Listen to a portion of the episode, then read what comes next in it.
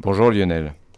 Bonjour. Alors on reste sur Terre cette fois-ci, on va parler, vous allez nous parler du, Mont Blanc. Alors le Mont Blanc, euh, dans l'avenir, est-ce qu'on pourra toujours lui laisser ce nom?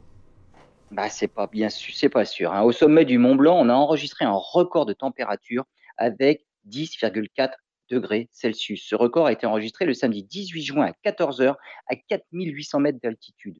Cette valeur bat le record précédent qui datait de 2019 avec une température de 6,8 degrés.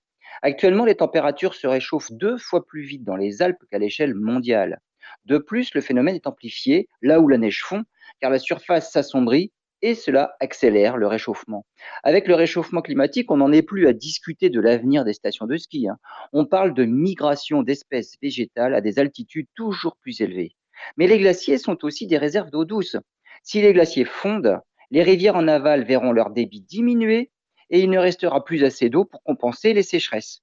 Les projections climatiques montrent que si l'activité humaine continue d'émettre toujours autant de gaz à effet de serre, le Mont Blanc ne restera pas blanc encore bien longtemps.